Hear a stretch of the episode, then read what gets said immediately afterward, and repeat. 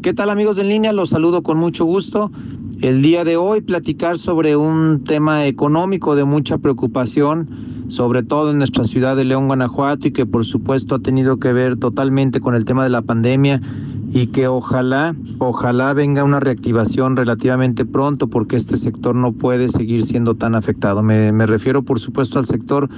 eh, calzado. En días pasados tuvimos la oportunidad de presenciar una plática por parte de gente de la Secretaría de Desarrollo Económico del Estado de Guanajuato, en donde mostraban una perspectiva de los sectores económicos más afectados en la entidad, en donde por supuesto está eh, turismo en, lugares que son muy turísticos, como San Miguel de Allende, como Guanajuato, la industria del turismo de negocios también aquí en León, y por supuesto uno de los sectores más afectados es la industria del calzado, y específicamente dentro de la industria del calzado, el nicho en particular del calzado escolar.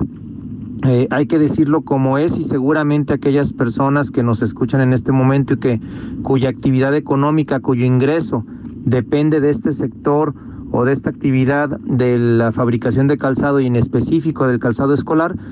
estoy seguro que no me dejarán mentir porque por obvias razones, a partir de que comenzó la pandemia y que por lo tanto se suspendieron las clases y que aún continuamos en ese estatus más de un año después de que comenzó esta situación,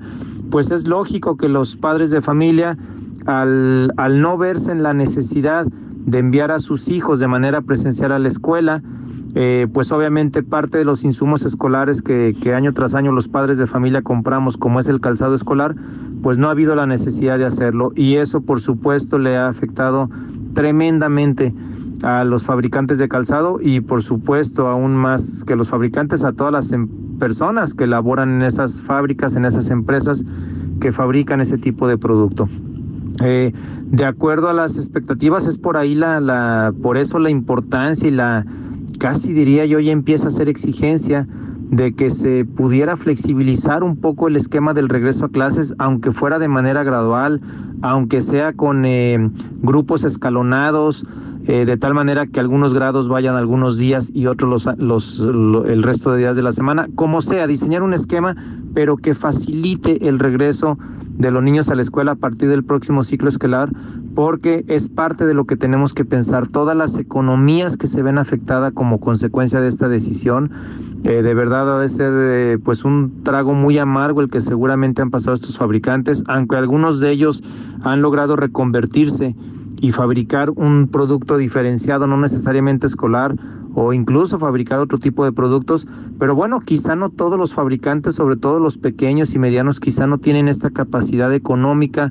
o de procesos o tecnológica de reconversión de sus productos. Y la verdad es que hay que decirlo, otro año más o muchos más meses que siguiéramos en esta situación y creo que sería una, una situación insostenible para ellos. Ahí es donde también nuestro gobierno municipal, el gobierno estatal, incluso exigir al gobierno federal pues no no no no ceder en el empeño de buscar algún tipo de apoyo porque definitivamente en una actividad económica tan importante que le representa tanto Producto Interno Bruto y tantos eh, sueldos que dependen de ese sector, no podemos dejarlos desprotegidos. Hay que ver cómo avanza el tema y pues bueno, ojalá, ojalá que se reactive pronto esta situación en beneficio de todas estas familias. Hasta ahí el comentario, me localizan en Twitter a través de Geras González. Hasta la próxima.